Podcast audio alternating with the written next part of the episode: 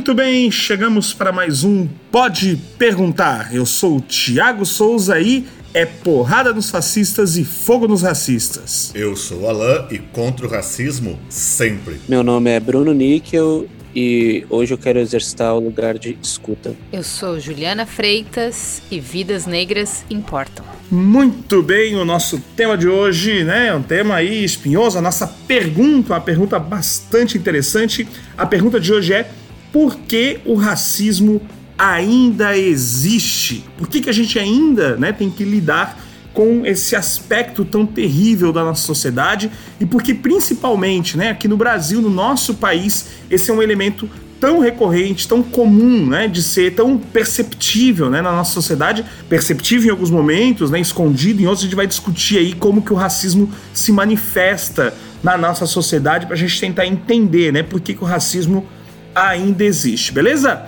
Então, essa é a nossa pergunta e nossa, nosso papo de hoje. Valeu? Para iniciar essa fala, né, para iniciar essa, essa conversa, né, uh, acho que é importante a gente falar da questão do lugar de fala. Né? Acho que a gente não pode iniciar uma discussão sobre racismo sem enunciar né, o, o, da onde nós, cada um de nós aqui, está falando. Né? É, é, é importante isso para que a gente consiga reconhecer, né? e inclusive uh, deixar bem claro né? de que nós, nós aqui vamos falar de uma perspectiva mais historiográfica, né, mais de pesquisa mesmo, né, de, de leituras que a gente tem sobre essa questão do racismo, certo, gente? Eu acho que essa relação entre o lugar de fala e o nosso papel de historiador é uma coisa bem importante da gente pensar porque muitas vezes isso é questionado, muitas vezes isso gera um desconforto, né? Como é que eu vou falar de algo que não é a minha experiência? Mas eu acho que o primeiro ponto é entender que nós, como historiadores, não apenas é, precisamos, nós devemos falar sobre esses assuntos, principalmente esses que são tão importantes e tão caros para a nossa sociedade como o racismo. Mas a grande questão é de onde nós falamos. Né? E aí, pegando é, um gancho da reflexão da Djamila Ribeiro, né, que fala muito sobre a questão do lugar de fala, ela diz que todos nós temos o nosso lugar social.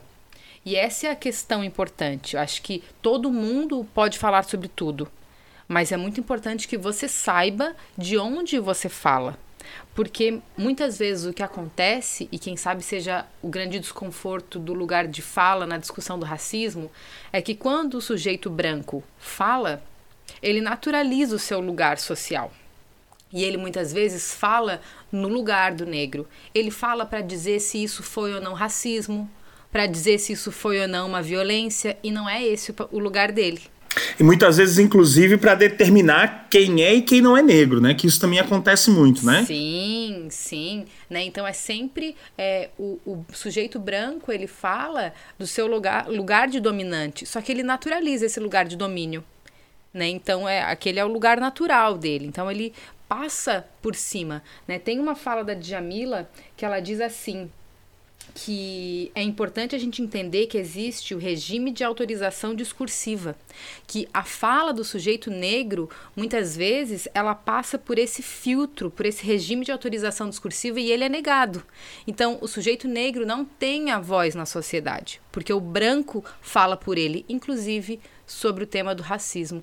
Então, nós como historiadores, ao falar de um assunto desse, qual é a reflexão interessante que a gente pode fazer? Trazer fontes negras, intelectuais negros, e dar voz a essas reflexões, reflexões que partem da experiência, mas também da reflexão acadêmica. Então, nós damos voz a esse processo na nossa reflexão historiográfica. Isso é muito importante. Ju, eu acho bem legal, pegando o teu gancho aí, né? É, é, a gente, quando fala aqui de alguns autores, a galera fica curiosa e pergunta, né? Então, só esclarecendo, né? Quem é a Djamila Ribeiro que a, que, que a gente está citando aqui, né? Ela é uma filósofa, também é uma feminista, né? E ela gosta, ela, ela geralmente se coloca coloca isso, né, como uma feminista negra, isso é bem importante, e ela tem uma obra de 2017, um livro chamado justamente O que é lugar de fala, né, onde ela traz essa discussão. Mas você pesquisando aí pelo nome dela, vai achar um monte de entrevista e referência, enfim, ela é uma figura bem atuante hoje, né, a, a, a,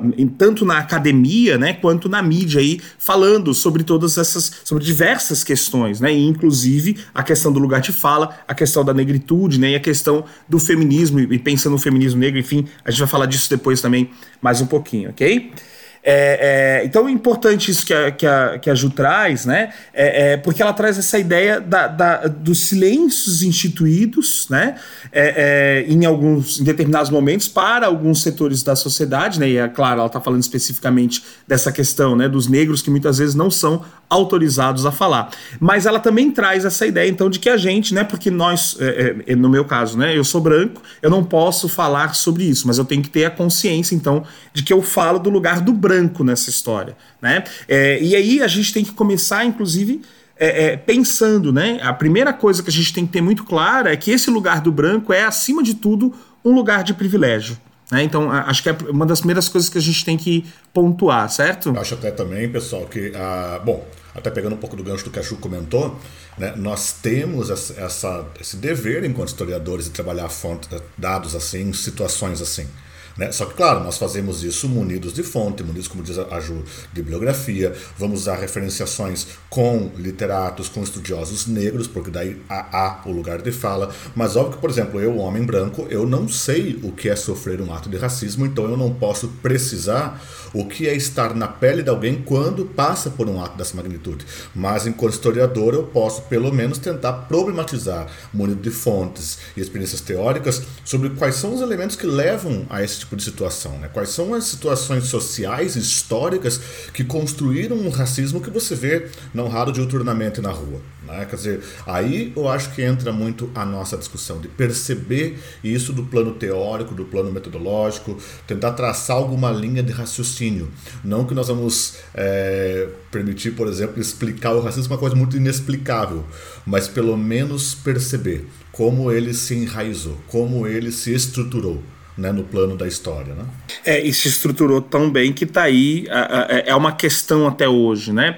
E é, é, esse papel né, de, de, da análise histórica né, e de uma análise crítica, eu acho que ele é fundamental, né, que a gente busque fazer ele o tempo inteiro, até porque não é porque o indivíduo uh, uh, tem a experiência que ele naturalmente desenvolve a consciência crítica. Né? A própria Djamila coloca isso. Né? Uh, ela, ela traz essa problemática né, da necessidade necessidade da gente estimular o desenvolvimento da consciência crítica para por todos os sujeitos, né? Então, inclusive apresentando aí, né, possibilidades de leituras e tal.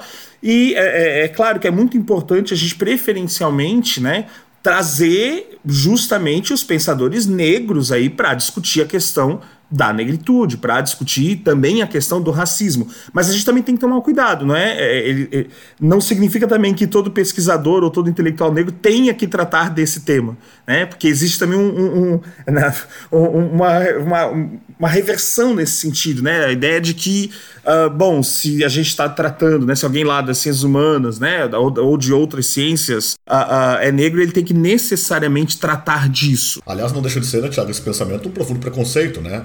Então, pronto, judeu só pode pesquisar o Holocausto, negro só pode trabalhar com escravidão e por aí vai. Não, né? Quer dizer, justamente a gente passa aí pela inserção de todos os estratos sociais em todas as camadas e discussões possíveis, né? Independente, aliás, passa muito, né? independente de, de credo, religião, etnia ou coisa que vale. Acho que é justamente por aí. Mas justamente cria-se, né, essa, esse, essa, essa fecha né, essa marca de que ah, ele é negro, nossa, então ele deve ser praticamente sempre um militante, ele tem uma discussão aqui, tá, tá, e não é bem assim que funciona. Outro dia eu vi um vídeo de um, de um rapaz é, é, falando um pouco sobre isso, né? Eu não, eu não eu, realmente, eu sou, vocês todos aqui são prova que eu sou péssimo de nomes, e é um desses assim, que alguém postou em algum momento, eu não, acho que nem sei se tinha o nome da pessoa, e ele tava falando justamente disso, assim, que às vezes também é chato, né? Ele, ele, ele um homem negro, né? Que parece que ele, que sempre que o tema surge, Uh, uh, também tem uma galera que meio que obriga que eles falem sobre o assunto. E eles, às vezes, eu não tô afim de falar sobre isso, né? Porque às vezes eu tô chateado com alguma situação, às vezes eu não. Então, também a gente tem que entender isso, né? Que é enfim, né, tem, tem um momento, tem um lugar, e tem que ter a vontade também do, do sujeito se expressar, se manifestar, se, se colocar. É, o que eu penso assim é que nós, enquanto historiadores e professores, temos meio que uma obrigação né, de tratar do tema, sabendo o nosso local de fala, o nosso lugar de fala, é, fazendo inclusive certas provocações. Eu vou lembrar aqui que há alguns anos atrás, dois anos acho, né, eu e o Bruno a gente fez um curso na, na universidade e um dos módulos desse curso era sobre a questão racial no Brasil. E a gente ficou absolutamente incomodado, eu lembro bem disso, né? É, que não tinha autores negros na bibliografia. Né? Isso, é um, isso não é, isso é inadmissível, né? Uh, uh, porque não, não dá mais nem para usar aquela desculpa que muitas vezes se usa, né? De que ah, ah, porque não tem não, tá cheio de referências por aí que podem e devem, né, ser usadas assim. Então foi uma, uma falha ali que eu lembro que gerou um, um incômodo grande. Eu acho que essa é uma questão bem importante do nosso papel enquanto professores de história e historiadores, que se houve um tempo que alguém podia falar isso, ah, mas não existem referências negras, gente. Não, não mais, né? Essa discussão, é, ela tá cheia de teóricos incríveis negros, né? Então vamos falar de África, vamos pegar autores africanos, vamos falar de racismo, vamos pegar autores negros, né? Eu acho que que que esse, esse, esse é o nosso exercício de lugar de fala quando a gente está falando na sala de aula, quando a gente está pesquisando um tema, né? É buscar nas nossas fontes, já que como historiadores dialogamos com fontes, interpretamos fontes, é buscar então que a fonte tenha o seu lugar de fala, né? E nós como historiadores apenas permitimos né, que no nosso trabalho de pesquisa essa fonte sobressaia e, e, e traga a sua experiência, a sua reflexão. Inclusive quebrar alguns estereótipos, né? É, é, por exemplo, né, a gente tem uma, uma, uma coisa aqui na história do Brasil, né, enfim, que é, é, é a redução do, do papel né, do, do indivíduo de origem africana, do negro, né, à questão da escravidão. É, é, e quando a gente quebra essa barreira, né, isso, é, isso é um papel que é, é uma, um processo que é muito importante da gente fazer, né, de mostrar que a contribuição e que o papel né, do indivíduo uh, de origem, assim como o indivíduo de origem europeia ou, ou, os nativos aqui da América, e então esses indivíduos são trazidos para cá, a força, a violência, claro que ela existe, claro que a condição da escravidão existiu, mas a gente tem que entender que não se reduz a isso, né, a uma condição né, de submissão, de subalternidade, enfim, né, seja qual for a expressão que, que se use, assim, né? E a gente tem que abrir esse espaço, né? E apresentar esses sujeitos aí de, de várias maneiras, né? Eu acho que são coisas bem sutis que a gente traz no nosso próprio discurso de sala de aula, que é, por exemplo, não mais falar em escravo e falar em sujeito escravizado. Né? Pode parecer bobo, mas tem um, um significado muito grande quando a gente passa para passa a pensar que a escravidão foi uma experiência desse sujeito, mas que essa, nessa experiência não define a humanidade daquela pessoa, não define a sua identidade, né? Ela é um sujeito apesar de estar escravizado. Né? Então, acho que, que são esses processos, a, a, mudança de pequenos termos, né? uma, uma mudança de, de olhar da questão que começa a construir uma, é uma reflexão diferente sobre o racismo, que começa a trazer a desnaturalização do racismo na nossa sociedade.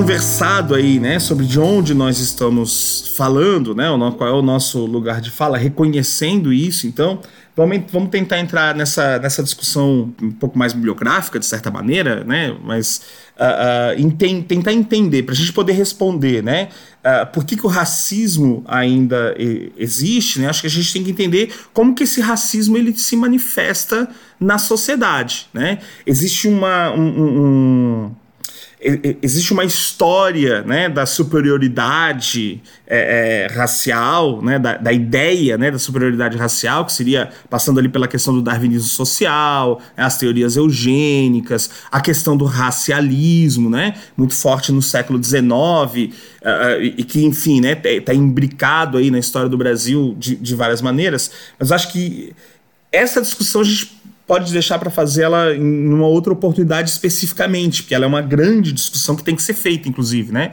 Como que a ciência deu sustentação. Vamos tentar pensar aqui, né? Como que no Brasil, né, esse racismo ele foi ele foi se constituindo, né? A gente, a, a gente tem lá o, o, o, então o Silvio de Almeida, né, que traz a ideia do não só ele, né, outros autores, mas a gente vai partir da fala dele, é, é, do racismo estrutural, o racismo institucional e o racismo individual né, no, no Brasil. Bom, pessoal, quando a gente vai falar de racismo estrutural, acho que é bem legal a gente então falar sobre o Silvio de Almeida, trazer ele. O Silvio de Almeida é um filósofo do direito, ele foi presidente do Instituto Luiz Gama, né?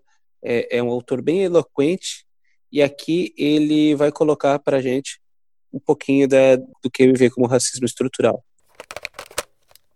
Eu acho que compreender o racismo implica que a gente deve entender o, o, o racismo não como um fenômeno conjuntural, porque fosse o racismo um fenômeno conjuntural, eu quero dizer com isso, fosse um, um fenômeno uma anomalia, a gente geralmente trata o racismo como uma patologia social, ou então como uma patologia mesmo, né, atribuindo àqueles que são racistas alguma, algum tipo de problema intelectual, mental, ou mesmo de caráter, enfim. A gente costuma tratar é, o racismo como uma anormalidade. O que a noção de racismo estrutural, estrutural coloca é que o racismo não é algo anormal, é algo normal. Normal no sentido de que, não que a gente deva aceitar, mas é que o racismo, independente de gente aceitar ou não, ele constitui as relações no seu padrão de normalidade. Isso que o Silvio Almeida coloca inicialmente, né, do, do racismo individual, é muito interessante porque quando a gente vive num país como o Brasil que nega a existência do racismo, né, quando a gente escuta o tempo todo pessoas falando não existe racismo no Brasil, todos os eventos de racismo caem nessa ideia de que é o racismo individual. Então, o racista é aquele ser monstruoso, irracional, patológico. Né? Então, enquanto a gente continuar pintando o racista como esse ser horroroso, a gente vai continuar passando pano e invisibilizando o racismo cotidiano. Né? Então, é, Infelizmente, racista não é só esse sujeito monstruoso que escolhe ser babaca e, e, vai realmente ofender as pessoas. O racismo ele é muito mais sério do que isso, ele é muito mais profundo do que isso. E ele está nas relações o tempo todo, de forma invisível, estrutural. Né? Então, eu acho que, que esse é um ponto bem interessante da gente pensar. Não, o racismo não é fruto da irra irracionalidade de alguns. O racismo é algo pensado intencionalmente pelo sujeito branco para construir um sistema de domínio que, no caso do Brasil, começou lá no processo colonial. Eu já estava aqui pensando, inclusive, eu acho que em, em termos de país, por exemplo, sobretudo país, a gente está naquela fase da negação. Né? É, eu entendo, dá para pensar o racismo um pouco, fazer uma analogia aqui, com o vício numa droga. Né? E a parte mais complicada, muitas vezes, para o tratamento, no vício numa certa droga, por exemplo, é a aceitação do que você está viciado.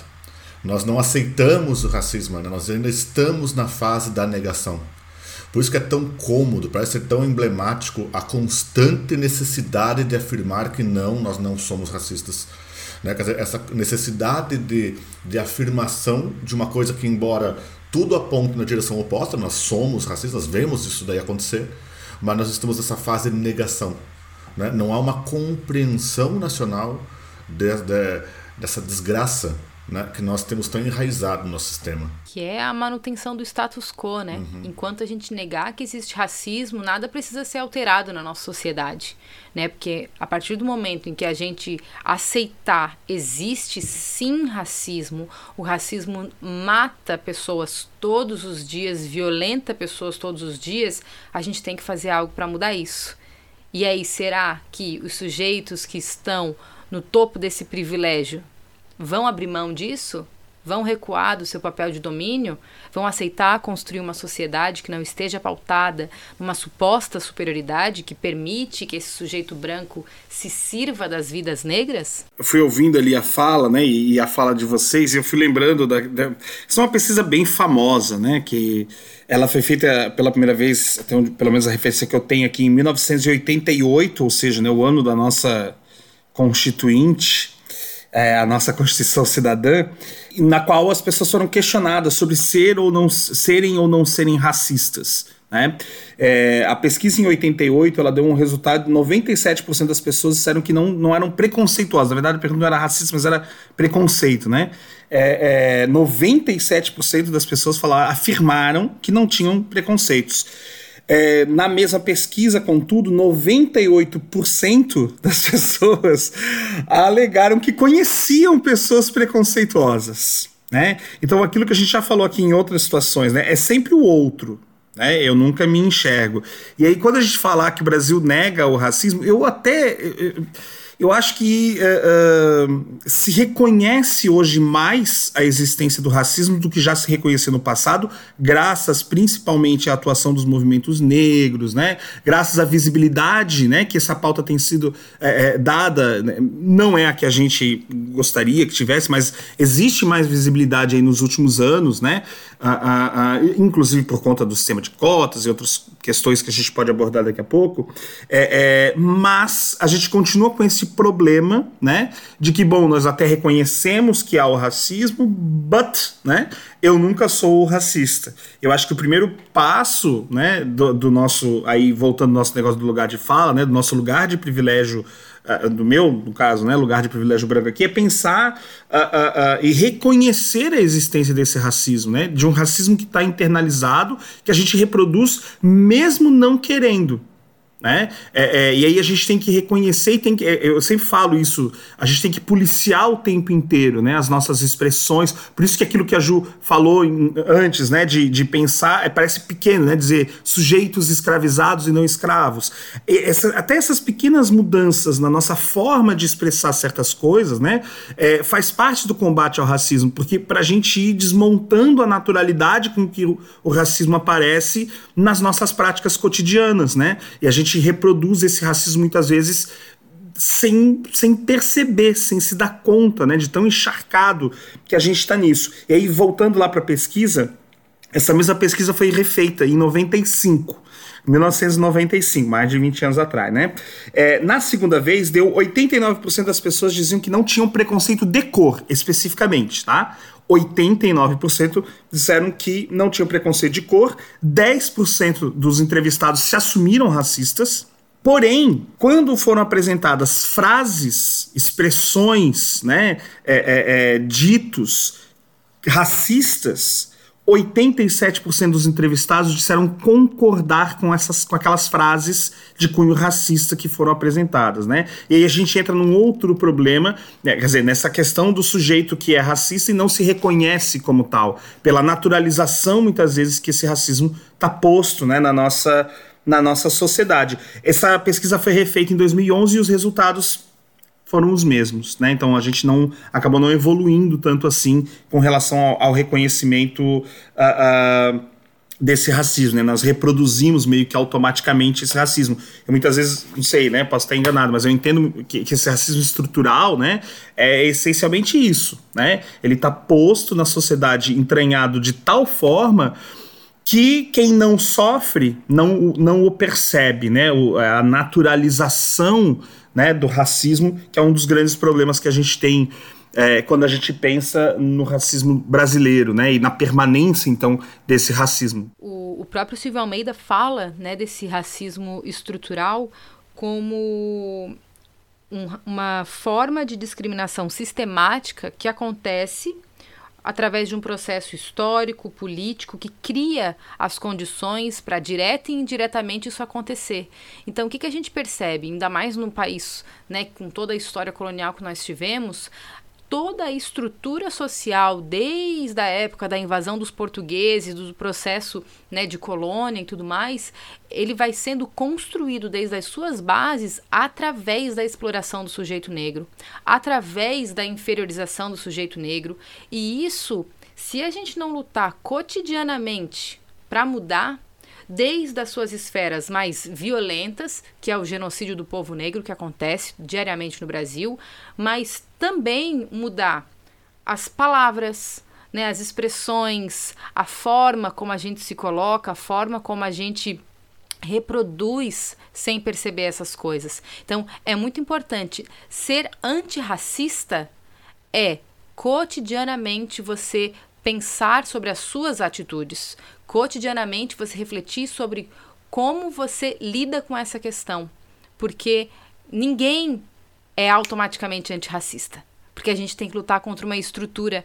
E lutar contra uma estrutura é um processo longo e complexo. É interessante pensar que nós estamos num país que conta séculos de regime escravocrata, séculos onde você tinha uma pessoa como sua propriedade, né? e de repente, mesmo né, com, com todo esse processo, nós somente em 1996 entendemos Zumbi dos Palmares como um herói nacional, foi colocado assim, e hoje é super criticado por alguns setores, inclusive. Né? Em 2001, tá, o Brasil ó, assume a relatoria geral da Conferência Mundial das Nações Unidas contra o Racismo, na África do Sul, e somente em 2003 você tem a criação da Secretaria Especial de Promoção da Igualdade Racial, que é justamente o mesmo ano, inclusive, no Brasil tem o seu primeiro, nomeado, né, pelo presidente da República, o seu primeiro ministro do STF, também negro. Quer dizer, embora a presença negra no nosso país seja inequívoca, secular, e nós temos um passivo gigantesco, só em 2003 nós vamos, por exemplo, colocar a história da África no currículo escolar do ensino médio, por exemplo. Né? E é interessante que eu já, acho que todos aqui como professores já talvez tenham passado por isso, que mesmo só em 2003 você tendo a obrigatoriedade do ensino de História da África na sala de aula, alguém sempre se levanta e fala ah, não vejo nada a ver disso. Por que não é obrigado também a história da China e do Japão? Ai. A pessoa não consegue fazer, por exemplo, a ligação do porquê ela está tendo história da África. Né? E ela busca alguma coisa para desqualificar esse porquê. Isso é uma coisa muito curiosa, né? Nesse nosso cinismo racial. É porque qualquer movimento no sentido de reparar esse processo histórico, por exemplo, de incluir o ensino de história da África e cultura afro-brasileira na sala de aula, lá com a Lei 10.639, ou qualquer outra questão, as próprias cotas, é sempre visto como estão fazendo algo para privilegiar o negro. Então, isso é, de, é, é, subverter a lógica num, num nível muito absurdo. Porque ninguém quer privilégios para o grupo negro. Na verdade, nós estamos lutando contra privilégios históricos que criaram um gap social inacreditável. E algo tem que ser feito para corrigir esse processo, para corrigir o dano de séculos de escravidão e de perpetuação da inferioridade negra por parte né, da sociedade branca privilegiada. Essa é, é perfeito o que vocês dois colocam, né? Se a gente vai para a questão da história principalmente, né? Quando o Alan traz, né, que o zumbi só é, é, é colocado como herói nacional em 96, né? E, e há um questionamento disso, a gente pode aí a gente tem uma infinidade de exemplos, meu amigo, que é um negócio incrível, assim, né? É, a começar por, se a gente for pensar, né? A gente tem ali no contexto do, do, do, final do século XVIII, a gente tem duas grandes revoltas de questionamento à condição de colônia do Brasil, que são a conjuração é, é mineira e a baiana. É, são duas revoltas separadas ali por nem uma década, certo? Uh, as duas são, são estudadas, enfim, né, estão nos livros didáticos, porém, né, eu, é, é, é, eu desafio sempre né, alguém me falar o nome de quem foi executado na conjuração baiana e quem foi executado na conjuração mineira. Por que, que uma dessas figuras é sempre recorrente, é tão reconhecida, né, enquanto as outras são simplesmente para quase que ignoradas, né? Quase que uh, uh, absolutamente totalmente silenciados, né? Uh, e aí fica muito evidente, né, que a questão racial está falando, né, nesse, nesse sentido, né, que essa que a questão, né, supera, né, uma, uma mera questão de classe, né? Há uma questão ali é, de cor. Pois não, Alan? João Cândido. Sim, é ele. O marinheiro negro, né? Só recebeu a sua anistia de fato, só teve um, pro, um projeto que foi sancionado e anistiado de fato, não aquilo que foi feito lá atrás, mas de fato, em 2008. Somente em 2008 ele foi anistiado pelo Estado brasileiro. O Marinheiro João Cândido um dos maiores líderes né, revolucionários que a gente tem na nossa história, importantíssimo, né? Questionando justamente a continuidade de práticas essencialmente escravistas ainda, né? É, é, em plena República Brasileira. E cadê as estátuas né, dessa galera? Cadê os, os, os, quatro negros executados na Conjuração Baiana? Onde que eles estão? A revolta da Chibata, ela é um exemplo muito concreto de como a abolição, ela não acontece naquele momento em que, ah, se assina a Lei Áurea, então pronto, acabou a escravidão, tá tudo reparado, tá tudo ok. Não, é só uma lei, como mais uma lei no Brasil, que a gente põe ela em prática do jeito que a gente quer, do jeito que a gente entendeu. Né? Então, quando a gente vê décadas depois a chibata ainda acontecendo como sistema de punição dentro da Marinha, sabe? Aí a gente percebe que nada mudou, que a condição do negro no Brasil continuava sendo vista como a mesma. Ele até podia agora não ser mais mantido numa senzala. Mas aí ele foi pro quartinho da empregada, né, da dependência, né, de empregada que fica lá naquele quarto minúsculo, sem janela, do lado da máquina de lavar. É que, infelizmente, no Brasil a gente tem uma situação, né, é, em que a ideia da igualdade, ela está associada a uma questão jurídica. Então, existe uma igualdade jurídica. Todo mundo é igual perante a lei. Agora, essa igualdade ela não é reproduzida na sociedade pelo simples fato de que a lei, assim como a lei áurea, né, não acabou de fato com a situação a qual os sujeitos estavam submetidos, os códigos é, é, é penais, né, os, os códigos de lei no Brasil por mais que eles trouxessem a questão da igualdade juridicamente falando, essa igualdade ela não, ela não é perceptível na sociedade, ela não está acontecendo realmente, inclusive no próprio campo jurídico.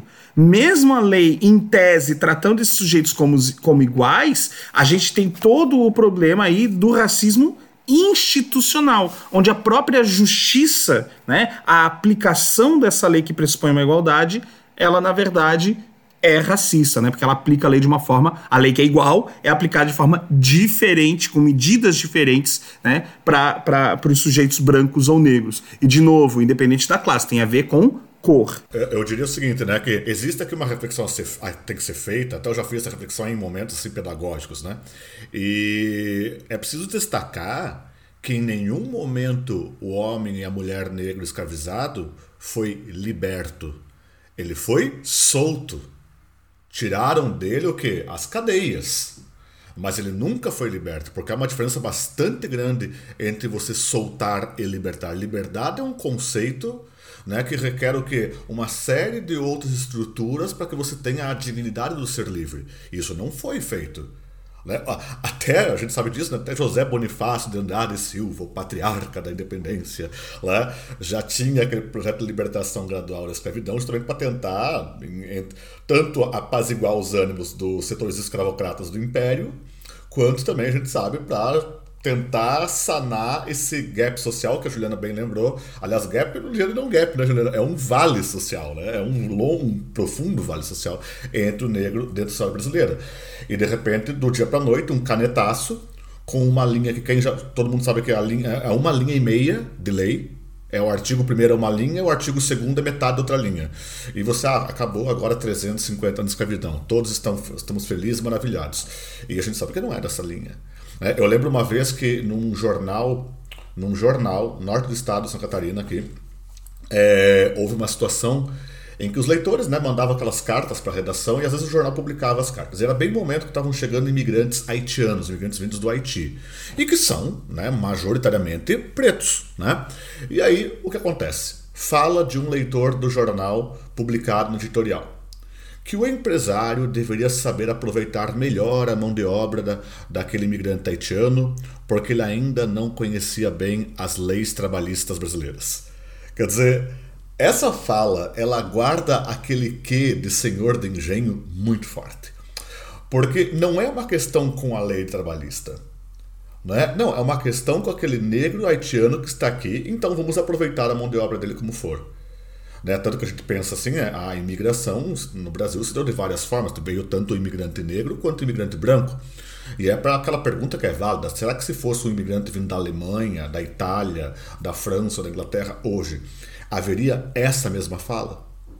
Né? Ah, muitos vão dizer, não, olha, nada a ver, papapá. Pois é, mas se você for para o plano estatístico, para o plano da história, né, para o background que foi se criando em torno da negritude nesse país, você vai ver que a fala desse leitor desse jornal, ela não é uma fala despropositada.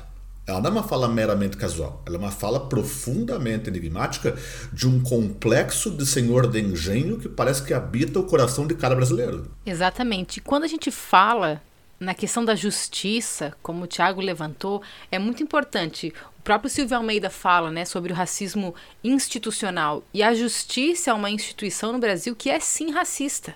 E a gente percebe isso na própria lógica que é assim, ó. Um branco, ele é inocente até que se prove o contrário. Essa é a lógica, é a máxima da justiça. Mas um sujeito negro, ele é culpado até que se prove o contrário.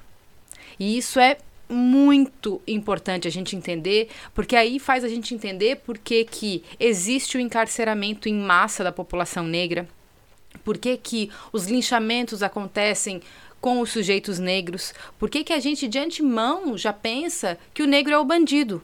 Então, a gente usa esse próprio mecanismo muitas vezes para justificar o abuso da autoridade que os próprios policiais fazem sobre os corpos negros. Sabe, isso é muito sério. Isso é a, é a lógica do momento, né? É o que a gente tem discutido e é o que todos os dias a gente tem visto, né? As redes sociais denunciando o abuso, né? Da violência sobre os negros. Então, isso é, é muito importante a gente perceber que a violência que eu naturalizo sobre o corpo negro é a violência que eu jamais ia aceitar sobre o corpo branco. Eu sempre me foi perguntado em privado numa rede social uma pessoa assim, né, foi, tava com dúvida. Eu achei muito bacana que ela veio perguntar isso para mim uh, no seguinte aspecto: se eu ach, se de repente ela tá andando na rua de noite, ela vê um homem negro vindo, se ela sentir medo, é racismo ou precaução? Aí eu falei, aí eu fui explicar, né? Achei bacana que ela veio, que ela realmente queria saber se aquilo que ela sentiu é um fundo de racismo ou, é, ou era precaução. Eu falei, olha, a base disso é o racismo. Assim, porque a personificação do negro como um possível agressor é o racismo. Porque houve uma desqualificação, o mito do negro violento, né? Quer dizer, a construção do homem negro violento. Então, eu falei para ela assim: talvez se fosse um homem de outra etnia, um homem branco, talvez você não sentisse esse mesmo medo. Mas você o sentiu quando viu que é um homem negro. Aí alguém pode aventar da seguinte forma: ah, Malan, mas se eu for em qualquer prisão, vou ver que a maior parte dos criminosos é, ali estão, que estão ali aprisionados são negros. Aí você pode dizer o seguinte: primeiro que essas estatísticas não. É, o dado é bastante diferente em várias situações, tá? Várias situações. E segundo ponto, né? Nós sabemos que a pobreza extrema é fator para a violência. Né? A pobreza extrema, a desigualdade extrema é fator para a violência. Ok? Se você entende que no Brasil mais de 60% dos pobres são negros e mais de 70% dos miseráveis também o são, não é porque ele é negro que ele vai cair na criminalidade, mas sim por uma questão de brutal exclusão social que pode levá-lo à criminalidade. Então, não, a criminalidade não é da negritude, a criminalidade não é genética, aliás, né? Não é genética. A criminalidade é um fator social e nós estamos é, bastante penando né, em entender essa realidade. Então a gente tem que encontrar o quê? Ah, visões étnicas para a criminalidade. Então, por mais que a pessoa conscientemente não queira agir de modo racista ao ter medo de um homem negro à noite, se ela tiver esse medo, está ali a estrutura do racismo. Porque houve uma construção social em torno desse medo. Houve um discurso em torno desse medo. Duas coisas que eu acho interessante na tua fala, Lá. Primeiro, a gente entender novamente o que eu falei de que a justiça é sim uma instituição racista. Hoje eu vi uma foto publicada, eu acho que pela mídia Ninja no Instagram, dos juízes do estado de São Paulo. Não tinha nenhum negro, gente. Nenhum negro. Então, é impossível a gente achar que não vai existir racismo numa, numa instituição onde não existe acesso de pessoas negras para o alto cargo. Entende? Então, é claro que a gente vai ver que a maior parte dos encarcerados são negros, não porque só tem criminosos negros, mas porque os negros têm menos acesso à justiça. Os negros têm menos acesso a advogados que vão lá e que façam o trabalho e que consigam muitas vezes uma progressão de pena, que consigam outros serviços. O negro simplesmente é encarcerado. Ponto final. Ao branco cabe todos os outros processos da justiça. Então, acho que isso é bem interessante quando a gente pensa né, na questão do encarceramento. E o outro ponto que eu queria lançar na tua ideia, Alan, é que nessa questão do medo que a mulher sente do homem na rua, a gente entra na ideia da interseccionalidade, porque ela também sentiria medo de um homem branco. Porque, como mulher, nós temos medo o tempo todo. Só que, claro que o homem negro, aí a gente cruza dois elementos, que é raça e é também gênero. E aí é uma outra discussão bem profunda e bem interessante para a gente entender esse processo do racismo, não só no Brasil, mas no mundo. Acho que pensando essa coisa do, dos, da, da, ocupação dos espaços de poder, principalmente, né? Eu estava refletindo sobre isso quando a gente, quando, enfim, né, a gente estava pensando na pauta, e eu fiquei pensando assim, né? O, o Brasil é, tem uma população majoritariamente, né? É, de, de, indivíduos. Aliás, a gente tem uma discussão aqui que a gente está falando negro, preto. Uh, essa é uma discussão que o próprio movimento, né, faz às vezes, né? Mas a gente está usando aqui o termo negro porque, enfim, né, usa-se o movimento negro. A escolha de negro é uma escolha identitária. Sim. Né? Ela engloba, inclusive, né, pretos e pardos e é uma é uma escolha, inclusive, identitária, política, né? O, o sujeito negro. Né? E o, o, preto seria a sua descrição de, de cor, né? De cor de pele. Cor de pele. É, a gente não, não, não fez a discussão do colorismo aqui no Brasil, é uma discussão mais americana, né? temas para a gente trazer, é, obviamente não dá conta de tudo aqui, né? Mas são temas para gente, a gente trazer. Mas eu estava pensando nessa, voltando nessa questão de, de, dos espaços de poder, e aí eu fiquei pensando, né? Quantos. O Brasil tem uma população maioria negra, certo? Inclusive há dados aí bem específicos que vem é, é, a autodeclaração, né, vem aumentando e vem diminuindo, né, o, o, o número de, de autodeclarados brancos, o que é positivo, porque significa que as pessoas estão reconhecendo, né, estão se, estão se reconhecendo de, de alguma maneira, né? Fala, Ju. Eu tenho uma história sobre isso. Ah. Depois de entrar na faculdade, todo o processo a gente fica refletindo sobre isso. Um dia estava eu num papo de família, e aí, papo vem, papo vai, e eu falei: não, peraí. Eu não sou uma mulher branca. Uma tia minha olhou para mim, botou a mão no meu rosto. Não, mas tu é tão bonita. Cara, vocês têm noção? Olha só o que, que é isso, bicho. Sabe que eu sempre uso uma história que remete um pouco a essa tua situação, é bem diferente, claro, né? Mas que ajuda a gente a entender o próprio racismo. É, é, e essa ideia do negro como algo feio, algo ruim, a, a negatividade, né? Então, associada à, à, à, questão da pele, né? E como isso de fato é algo que está internalizado na sociedade de uma maneira brutal, assim, né? É, e que eu só fui perceber também depois de estar na faculdade, de, né, eu trabalhei um tempo com, com essa questão na própria faculdade, enfim, trabalhei na, na implementação da lei, enfim, trabalhei com a CEPIR, que o Alan citou antes ali, é, eu telefonava, era um orgulho falar com Brasília. E, mas enfim, eu, eu só pensei nisso muito tempo depois, né? Tinha, eu estudava em Blumenau, na, no ensino fundamental 1, não sei, primeira série, uma coisa assim, acho que primeira série. Eu estudava em Blumenau, numa escola pública, porém uma escola pública meio tradicional assim da cidade. É, e na minha escola tinha um garoto negro que estudava na minha sala. E eu me lembro dele, assim, me lembro dele perfeitamente até hoje, né? E a gente gostava muito desse menino. Eu sempre conto essa história na, na, em aula, assim, que eu gostava muito dele. Ele era muito gente boa, ele era bom nos esportes, ele era, ele era um garoto, assim, né, que também estudioso e tal. Era um cara gente boa mesmo, legal e tal. É, é, mas veja, eu, eu, tenho essa memória desse garoto, né?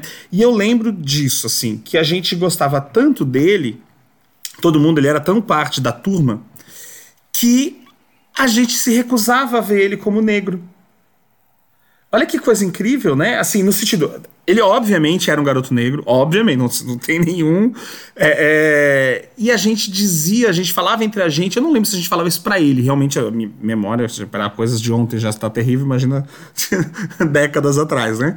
É, mas eu lembro da gente falando, não, mas o, o fulano, ele não é negro, ele é moreno, ele é moreno escuro, ele é, sabe, a gente vai usando esses, esses adjetivos, né, assim como a própria ideia do pardo, aí tem hoje um movimento questionando, né, a ideia do pardo, enfim, é, pardo é papel, né, essa, essa ideia, é, a gente fica até meio, do nosso, de novo, né, a ideia do lugar de fala, a gente fica até meio sem saber exatamente qual, qual terminologia, como falar, como expressar, como usar, enfim, mas eu, é, é como isso é marcante, né, ou seja, aquele sujeito, então, que eu vejo como sujeito que, com qualidades positivas, ele automaticamente não podia ser negro. E eu tinha o quê? Na segunda série? Quantos anos a gente tem na segunda série? Oito anos? Oito anos. Oito anos. É, como que uma criança de oito anos que não vivia num ambiente onde isso era uma questão, assim, meu pai sempre.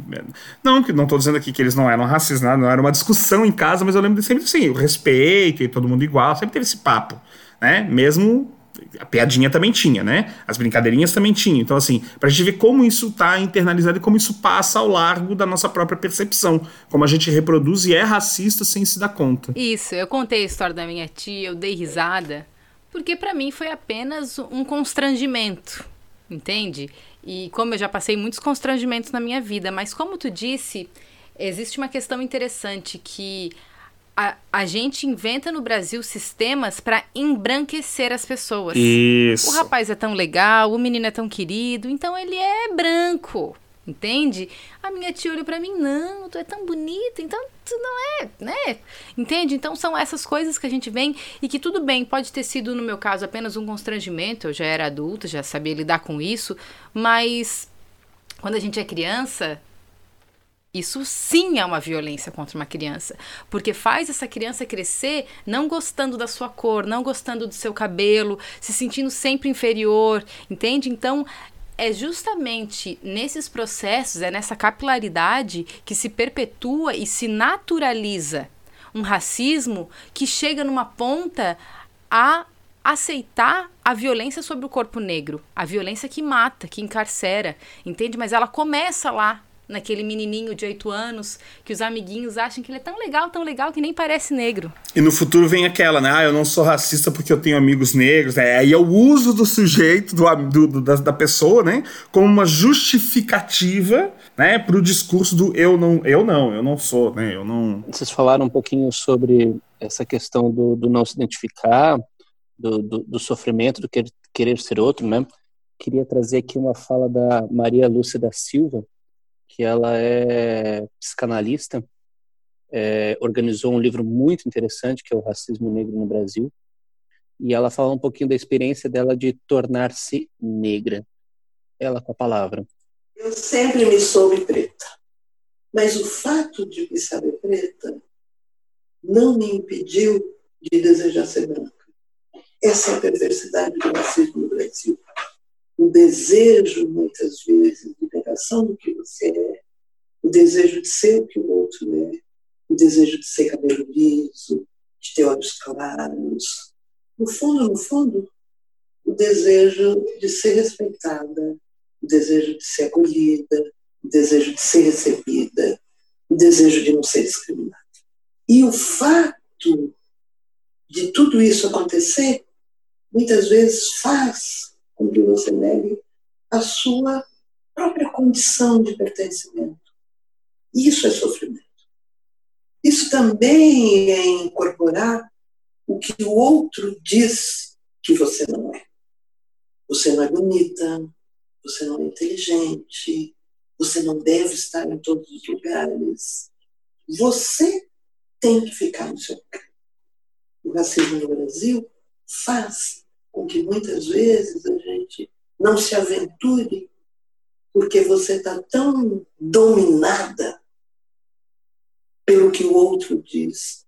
Você incorpora tanto o que está no imaginário da sociedade brasileira que muitas vezes você não acha com direitos de, de ter, de ser, de se mover. isso produz sofrimento. Eu me descobri negra quando eu compreendi minha história, quando eu pude dar novos significados à minha trajetória, quando eu pude perceber que aquele trabalho que eu não tive, ah, aquele emprego que eu não fui aceita, não era porque eu não tinha condições, não era porque eu não era inteligente, não era porque eu não me adequava àquela vaga, pelo contrário, na maioria das vezes eu conseguia fazer seleção, ser inclusive acolhida para entrevista de ingresso, mas a vaga sempre já tinha sido preenchida. Quando eu consegui compreender que isso tinha a ver com o racismo no Brasil, aí eu me sinto que eu tornei negra. E eu me tornei negra quando eu consegui perceber politicamente o que isso significa. Quando eu compreendi isso, aí eu pude revisitar a minha história enquanto grupo racial. Aí eu pude buscar as referências da história do negro no Brasil.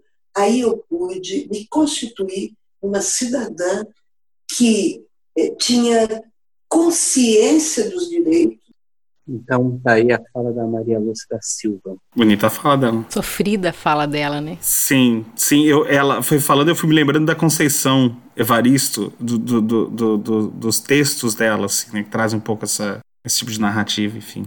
Eu fui lembrando de mim, da minha infância, de, de querer ser o que a gente não é, sabe? De, de olhar para o outro e falar, putz, também queria o olho claro, a pele clara, minha pele não é a certa, sabe? Isso é uma coisa que pode parecer uma bobagem. E claro que. E aí, na interseccionalidade, que a gente vai discutir depois, claro que eu sofri apenas constrangimentos. Eu não sofri violências. Por quê? Porque a minha classe me embranquece dentro da nossa lógica. Mas enquanto criança, eu vivi um pouco desse sofrimento que ela fala porque a minha infância está permeada dessa ideia de que a minha cor não era adequada, né? Os meus desejos, eu queria ser paquita, nunca ia ser paquita. Porque paquita era loira, pô. Não tinha nenhuma paquita que não fosse loira. E isso para uma menina, a gente não consegue entender, a gente não tem reflexão o suficiente. Hoje, quem sabe, eu já lide melhor com isso. Ou não também, né? A gente finge tantas coisas na nossa sociedade. Mas isso vem a coisa da representatividade. É muito importante a gente ver o que, é representatividade.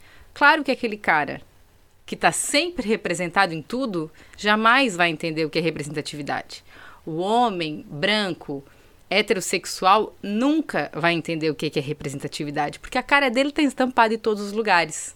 A cara dele combina com todos os lugares. Mas quando você não tem o tipo físico que combina com os lugares, quando você não tem a identidade aceita e permitida nos lugares, aí tu entende o que, que é representatividade. É o normal, né? A ideia do, a ideia do, do branco normal, né? E, e, e, daí vem essa coisa de não conseguir perceber o, o, o privilégio branco. Né? Enfim. Exatamente. Eu fiquei pensando assim, né? Quanto tempo levou, por exemplo, para que a indústria de brinquedos, algo tão simples, passasse, por exemplo, a fazer bonecos e bonecas negros, né? Quanto tempo levou? Muito, muito tempo. E hoje eu sou muito feliz que o Tiago deu uma Barbie negra pra Mariana. Tão bonita. É isso aí. Motorista é de avião. E é o que a Mariana quer ser. Motorista de avião.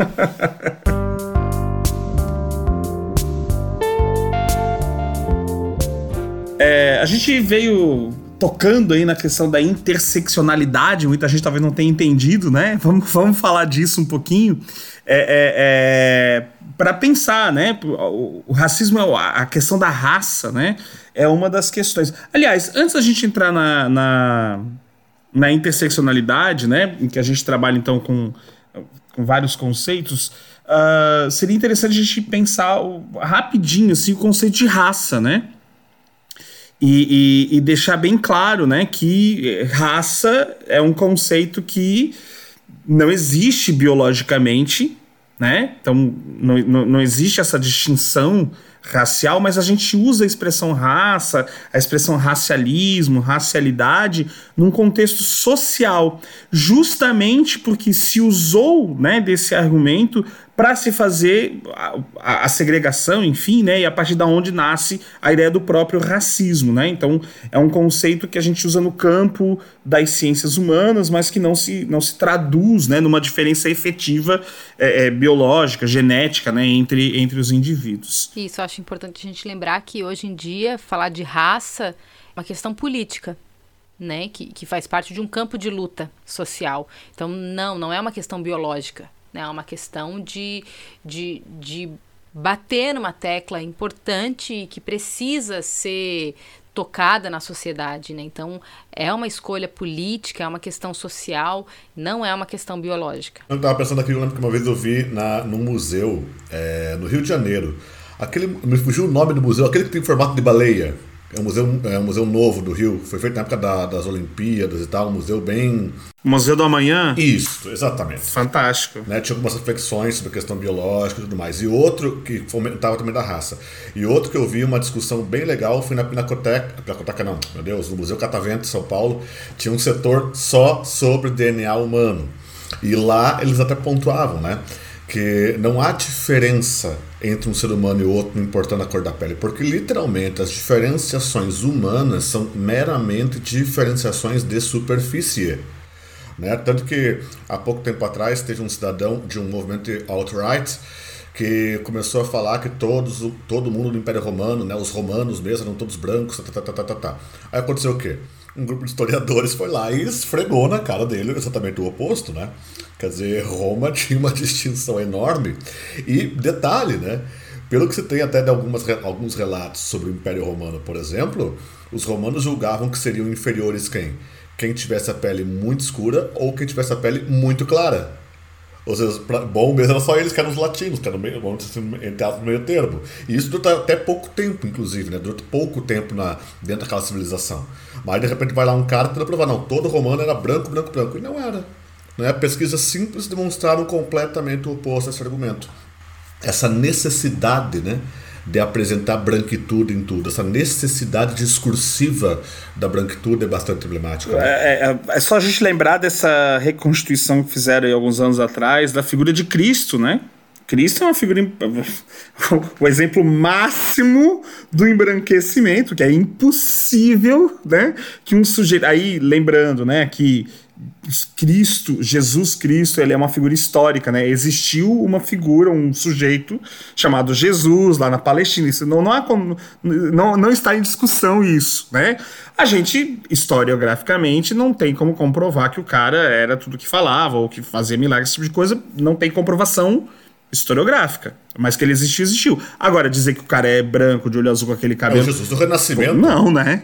Não tem como uma pessoa com, com aquelas características, né? Com aquelas características fenotípicas ter existido naquele tempo e naquele espaço, né? E aí, quando faz essa reconstituição, né? É, se aproximando mais aos indivíduos daquela, da, daquela região, aos grupos étnicos daquele, daquela região, as pessoas ficaram ofendidas, né? Os, os cristãos se sentiram ofendidos. Olha qual é o problema. Né? Essas mesmas pessoas que se dizem não racistas ficam ofendidas que uma representação né, de, de Cristo não seja branca. Bom, vamos falar um pouquinho sobre isso. Então, vamos falar dessa coisa da interseccionalidade, essa palavra bonita, né? É, é, que pressupõe, então, essa ideia né, das opressões que que se cruzam, né? A gente já falou rapidinho sobre, sobre isso, né? Então, é, é, principalmente as três grandes interseccionalidades aqui são, então, o gênero, né? Então, a, a, a opressão pela questão de gênero, a raça e a classe. Né? Isso, inclusive, gera uma, uma discussão hoje até sobre uh, uh, os grupos ditos identitários, os grupos de classe, os movimentos, né? movimentos identitários, movimentos de classe. Era uma discussão, inclusive, no campo acadêmico aí, bastante grande, né? de que um esvaziaria o outro, etc. É importante a gente perceber que a interseccionalidade ela é uma categoria analítica, né, teórica, justamente para a gente entender esse processo onde as opressões se cruzam. Essa categoria visa dar instrumentalidade teórica e metodológica à inseparabilidade estrutural do racismo, do capitalismo e do cis-heteropatriarcado. Né? Então é perceber que a gente não consegue isolar a categoria raça quando a gente fala, por exemplo, das opressões no Brasil. É impossível fazer isso, porque no Brasil as categorias elas se somam, né? Então, por exemplo, se você é uma mulher negra, você tem uma condição diferente no Brasil do que uma mulher branca. E aí uma estatística que eu vi a Jamila Ribeiro apresentando numa entrevista Hoje nós sabemos que a mulher branca ganha, em média, 30% menos do que um homem que faz o mesmo trabalho que ela. Mas uma mulher negra ganha 70% menos do que um homem branco. Olha o absurdo dessa estatística. Entende? Então não tem como a gente falar só de raça. Não tem como a gente falar só de gênero ou só de classe. Né? No Brasil, essas questões elas se sobrepõem. Claro que em outros lugares também, mas a gente está falando hoje é, do Brasil. Né? Então é muito importante que a gente entenda que tudo isso está junto. E quando a gente vai fazer essa análise, principalmente nós que estamos aqui, né, fazendo essa análise historiográfica, é, é importante a gente entender que classe, gênero, sexualidade, raça, elas vão é, somando os processos e e, te, e vão trazendo mais possibilidades de violência. Porque é isso que a gente vê, a gente vai vendo a autorização da sociedade e daquele sujeito em ser mais ou menos violentado quando ele acumula ou não essas categorias de opressão.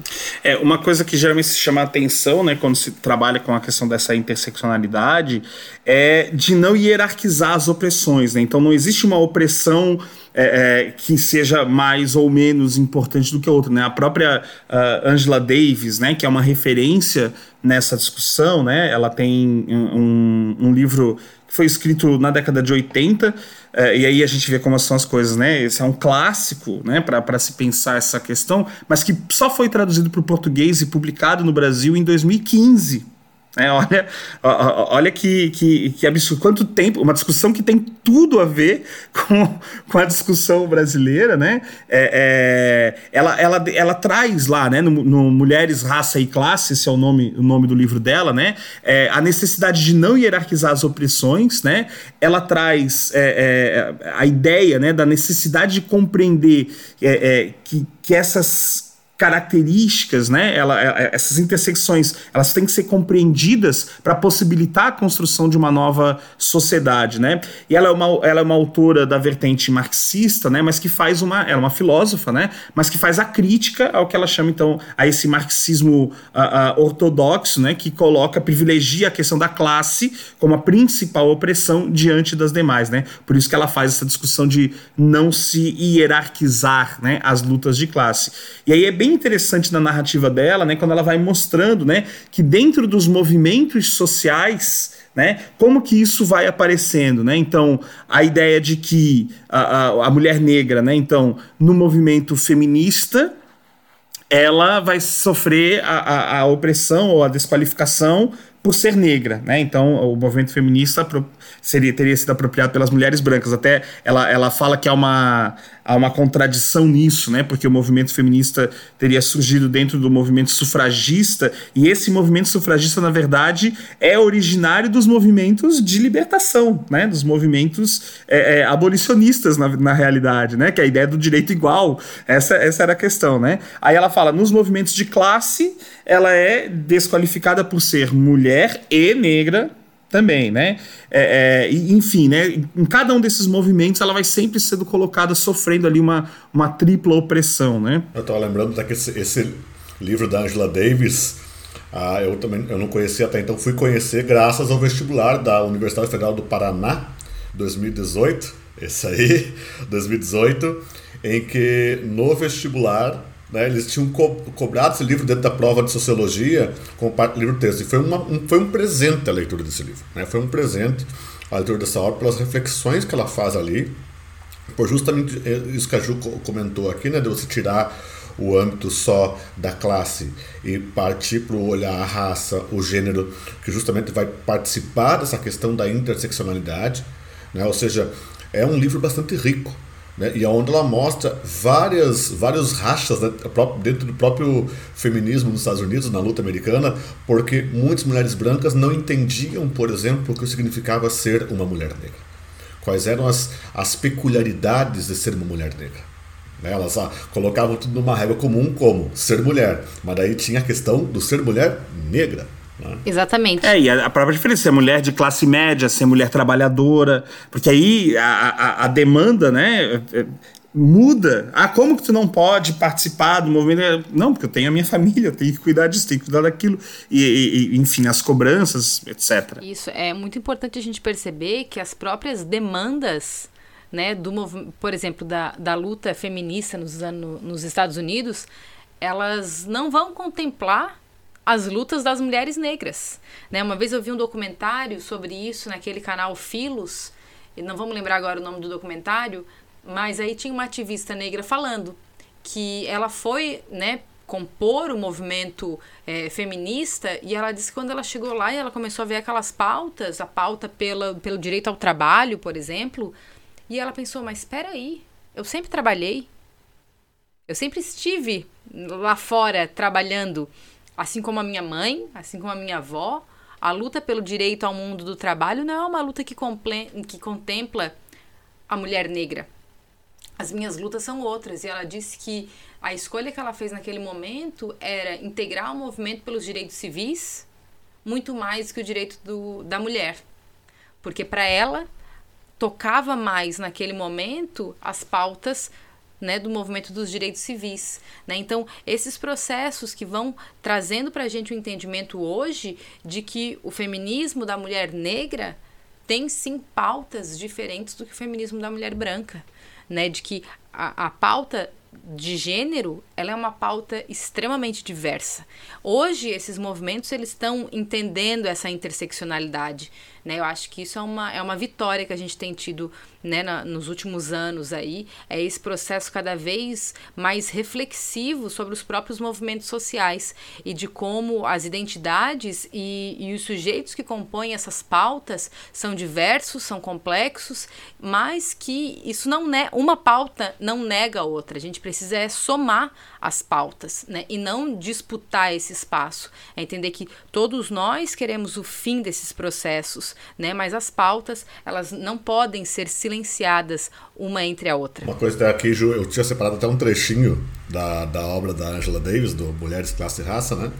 É, e tem uma parte aqui que eu achei ótima, que ela mostra né, como existe um sistema de desqualificação da mulher negra no objetivo de promover coerções contra essa mulher negra. Nota que não é coerção contra a mulher, é coerção contra a mulher negra. E aí tem uma fala aqui que a Angela Davis coloca no livro que é assim, ó. Durante os anos 1920, um conhecido político do Sul declarou que não existia nenhuma moça de cor virtuosa, com mais de 14 anos. Por fim, descobriu-se que esse homem branco tinha duas famílias, uma com uma mulher branca e outra com uma mulher negra. Né? Quer dizer, todo o sistema de desqualificação constante que se tinha para justamente possibilitar a coerção aceita socialmente sobre essa população. É, e, e, com relação ao movimento feminista, né, ela, a Angela Davis, mantendo ainda a discussão nela, né, ela chama atenção para quando, por exemplo, né, elas não, não conquistaram inicialmente esse direito ao voto, mas esse direito né, teria sido estendido aos homens negros, né? E aí é, o racismo se torna evidente dentro do movimento feminista, né? Ela chama atenção para isso. Aí ela tem, tem um trechinho que ela fala exatamente sobre isso, né? Também vou, vou citar ela aqui, né? Não eram os direitos das mulheres ou igualdade política das mulheres que tinham de ser preservadas a qualquer custo, e sim a superioridade racial reinante da população branca, né? Ou seja, a, a, questão ali passou a ser como que o homem negro né, pode votar por ser homem, né? E, e mesmo sendo negro, e a, e a mulher ali branca não pode não pode não, não tinha o direito né, ao voto, o direito à igualdade. Aí a gente entende que a gente vive numa sociedade que apresenta diversas camadas de opressão, né? Então a gente vai percebendo que é, existem questões que, que oprimem e, e isso vai se sobrepondo né? E quem sabe essa questão de gênero e raça, o feminismo negro é, exemplifica isso de um jeito absurdo. Não enxerga quem não quer. Né? Aí é uma, uma questão de escolha, você não está querendo entender, porque as estatísticas, os relatos, eles são todos muito concretos. Trazendo um pouquinho para a discussão no cenário brasileiro, a intelectual brasileira Lélia Gonzalez, que tem uma história de vida absolutamente marcante, ela é historiadora, socióloga, e, e, e tem um aprofundamento muito interessante nessa, nessa questão. Vou trazer aqui uma visão dela a partir da professora Jaqueline Conceição, para falar um pouquinho sobre a neurose no racismo brasileiro. Escuta só que interessante. Lélia vai buscar em Lacan, um psicanalista francês, apoio teórico para pensar o que é neurose e o quanto essa, esse traço da condição moderna está presente dentro da sociedade brasileira, na sua prática cultural, na sua formação cultural. E ela vai estabelecer a seguinte reflexão: na modernidade, o complexo de Édipo vai dizer que o homem, né, a, a, criança no seu processo de formação, o menino e a menina, tem um desejo pelo seu pai, pela sua mãe. E ela está pensando em relação patriarcal, ela está pensando justamente como é que se dá a dinâmica do sexismo, então ela vai analisar isso a partir da figura do homem branco. Se o sujeito, na sua infância, deseja sua mãe, e para a psicanálise, a, o cuidado materno necessariamente não é feito pela figura biológica do indivíduo, qual foi a figura materna, a figura feminina que cuidou dos homens na sua infância, dos homens brancos na infância? Foi a figura da mulher negra, através do lugar da babá, da empregada doméstica. Numa perspectiva é, psicanalística, segundo Lélia, o desejo do homem branco, então, não seria pela mãe, seria pela mulher negra que o cuidou. Indo mais além, ela vai dizer que o racismo torna esse desejo duplamente proibido. Se o menino não pode desejar a mãe porque socialmente isso não é aceito, pelo tabu do incesto, ele também não pode desejar mulher negra, porque o racismo no Brasil também não permite essa construção dessa relação de uma forma não violenta, porque o passado da escravidão coloca essa relação dentro de uma marcação violenta. Então, esse desejo, ele é negado, sublimado e se reverte no mecanismo daquilo que é o racismo no Brasil. Ele não é explícito, mas que ele está o tempo todo colocado na dinâmica das relações. Isso é o que a Lélia chama de neurose cultural brasileira, a partir dessa relação de poder entre o patriarcado, o processo de criação, de formação, e a mulher negra nesse lugar. Nessa discussão que ela faz sobre a neurose, ela vai dizer que se o racismo cria subjetividades negras subalternas, ela, o racismo intensifica as subjetividades brancas narcisísticas manipuladoras, porque ele dá para o branco uma falsa noção de poder a partir da sua racialidade branca, e isso faz com que ele se sinta psicologicamente, ou como ela vai dizer, psicanaliticamente, no direito, no dever, no gozo da opressão, no gozo da segregação, porque é criado a partir dessa ideia de neurose cultural uma estrutura social, psíquica, que dá para as pessoas o seu lugar. Então, pensar o racismo, olhar o racismo nesse aspecto e avançar, se debruçar sobre ele, é conseguir romper com essa estrutura de violência que marca a sociedade brasileira. É essa, então, a professora Jaqueline Conceição explicando um pouquinho da neurose no pensamento da Lélia Gonzalez. Pancada, não? É, é uma colocação bem, bem interessante e que vai muito ao encontro né, de, muitas, de muitas teorias sobre essa, essa coisa da, da, da, da naturalização das relações, né? É, e também da objetificação dos, dos corpos negros, né? Acho que a gente também tem que pensar nisso, né? É, é, e aí, mais uma vez, é, é, como que o discurso se apropria dessas relações, desse desejo, né, como uma, uma, uma forma de disfarçar o racismo. Né? É como se as relações, ah, pelo fato de se sentir atraído né, por uma, uma mulher ou um homem negro, é, indica que você então não é racista. Não, não necessariamente. Né? É, é porque o racismo vai para além dessa questão né, do desejo, enfim, né, da, da desse, desse tipo de, de relação e pode estar muitas vezes associada à simples questão da objetificação. Né? É, é, a gente tem também na construção da própria identidade brasileira uh, na década de, de 30, principalmente, ali na era Vargas, né, a coisa da construção do ideal da mulata, né, e, e as mulatas, a, a, a, questão, no caso do homem, né, a ideia do, ah, esse aí é um sujeito de raça, raçudo, né, essa coisa, é, é, há uma qualificação, mas pontuada a, a, um, a um segmento específico. Né? É, e aí, de novo, a ideia do lugar, do pertencimento. É, esse sujeito ele não está excluído da sociedade totalmente. É, a sociedade criou lugares, mas são lugares muito específicos. Então, o negro, ele não incomoda, ele está inserido na sociedade enquanto ele está no espaço que eu, o homem branco, entende que é o espaço dele. Né?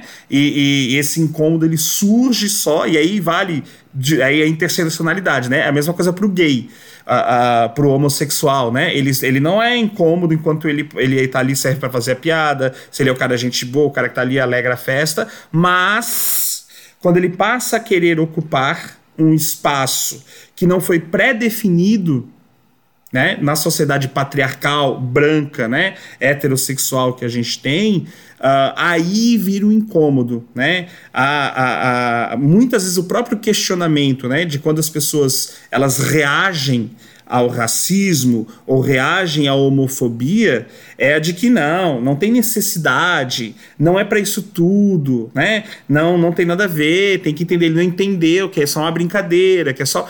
Então assim, é, acho que isso transcende, né? É, enfim, né? Acho que essa fala me fez pensar nessas questões todas. É, essa fala me lembra o, o Gilberto Freire quando ele coloca, né, que a mulher branca é para casar. Total. A mulata é para o sexo e a preta é para o trabalho.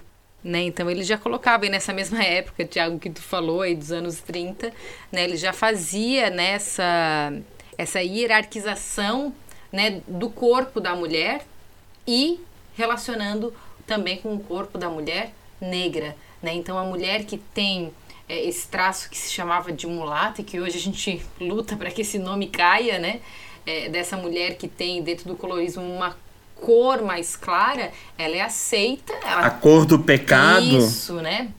Então, ela tem um lugar na sociedade, mas é um lugar hipersexualizado né? O lugar onde ao, o homem pode se servir do corpo dela, o homem branco pode se servir do corpo dela. Não é uma violência quando ele avança o sinal sobre esse corpo. Né? Então aí novamente a gente traz toda uma questão é, do abuso do homem sobre a mulher, mas que se soma ao processo do homem branco à mulher negra. Né? Então, novamente, nós temos essa interseccionalidade criando cada mais uma camada de violência. E aí o problema da falta de representação, né? Desse, enfim, né? Eu ia falar isso antes, né?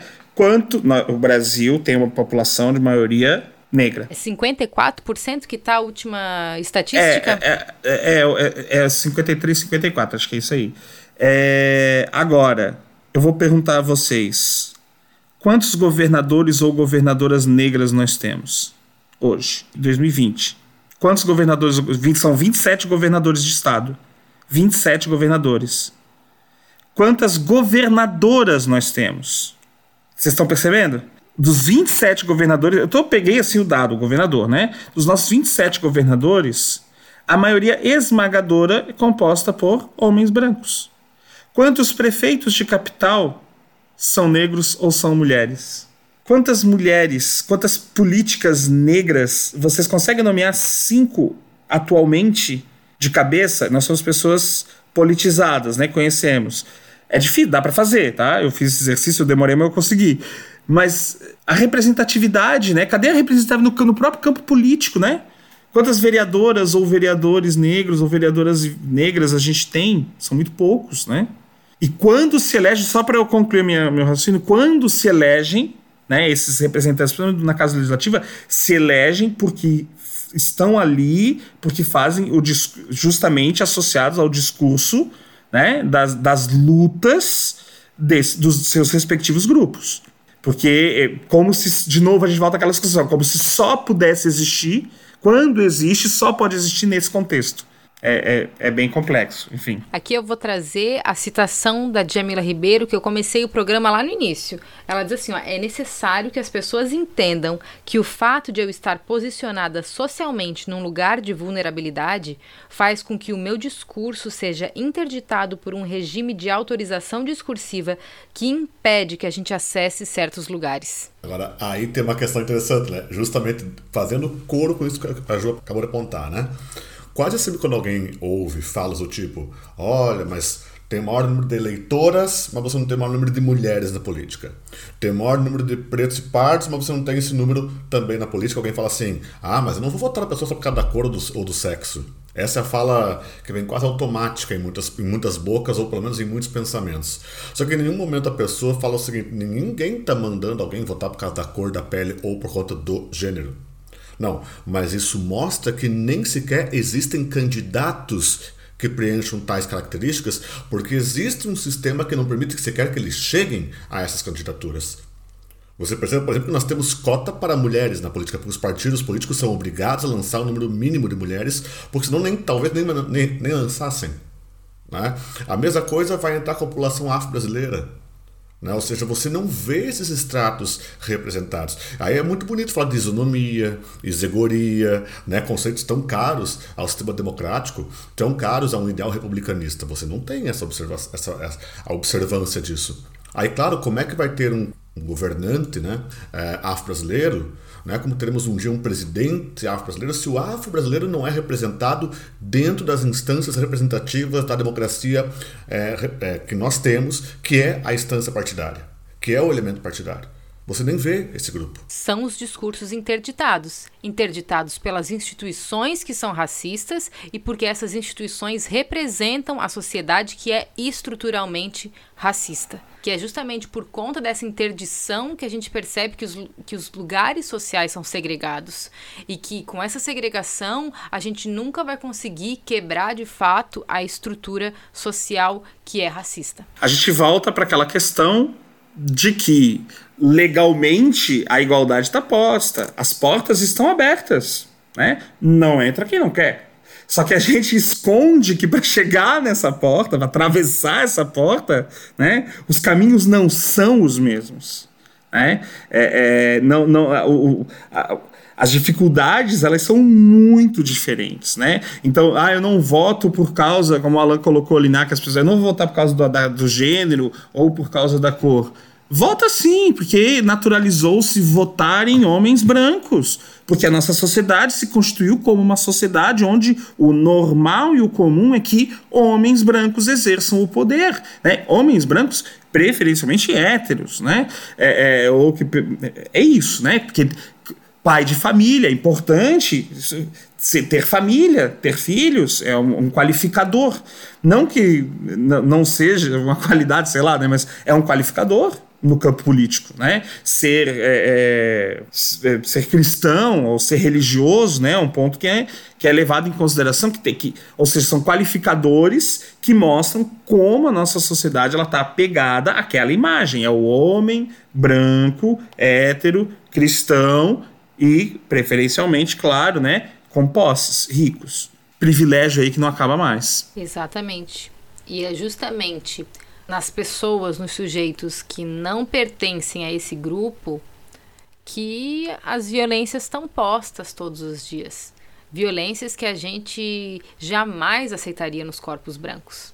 Eu acho que isso é muito interessante. Nesse momento onde a gente fala muito da violência sobre o negro, né, nesses levantes todos de Black Lives Matter e todos os movimentos que a gente está tendo no Brasil também, por conta da, das mortes recentes né, das crianças negras, a gente entende que se é, a morte do menino Miguel me chocou muito, assim, eu, eu fiquei muito, quando eu li a matéria, eu li uma entrevista com a mãe dele, e eu achei, me tocou demais, me tocou demais a profunda reflexão sobre a sociedade que aquela mulher tinha.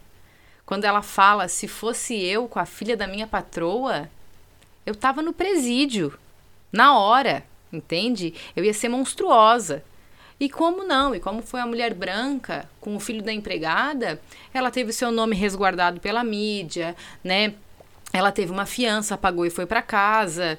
A gente imagino que muitas pessoas, ao verem a imagem da, da câmera do elevador, devem ter imaginado o que, que aquele menino fez para tirar do sério a patroa. Entende? Uma coisa que a gente jamais teria feito ao contrário. Se a imagem do elevador mostrasse uma empregada doméstica lidando com o filho da patroa, gente, a sociedade tinha reagido de um jeito absurdamente diferente. E eu acho que é isso que a gente tem que buscar que as pessoas entendam que a gente naturaliza uma violência cotidiana sobre os corpos negros que a gente não aceitaria com os brancos. E isso me faz lembrar um filme, não é o melhor dos filmes sobre a questão racial e tudo mais, até porque é um filme lá da década de 90 e as discussões eram outras. É o filme Tempo de Matar, é um filme de 96 com Samuel L. Jackson e com o Matthew McConaughey. E tem uma história lá onde é, o Samuel L. Jackson tem uma filha de 10 anos, se eu não me engano, e ela é estuprada por dois supremacistas brancos, isso no sul dos Estados Unidos. E aí esses dois supremacistas brancos vão a julgamento e no dia do julgamento o Samuel. Jackson entra e mata os dois. E aí o Samuel. Jackson vai a julgamento. E aí claro que um homem negro que matou dois homens brancos no sul dos Estados Unidos, ele não conseguiu nem compor um júri justo, né? Obviamente que os 12 jurados eram brancos. E aí vem o Matthew McConaughey como o típico white savior lá dos filmes da década de 90, é, para né, tentar fazer a defesa dele. E no final, a sustentação oral que ele faz, ele escolhe algo que. Eu lembro que quando eu era criança eu vi esse filme eu não conseguia entender o que, que ele fez. E a ficha foi me caindo depois. Ele pede para todos os jurados fecharem os olhos e ele narra as atrocidades que foram feitas ao corpo da menina que estão nos autos do processo. Ele vai narrando uma, cada uma das coisas. E assim, é, uma, é um crime absurdo de violento. E aí, no final, quando ele termina de narrar tudo que aconteceu à menina, ele vira para os jurados e ele fala assim: Agora imaginem ela branca.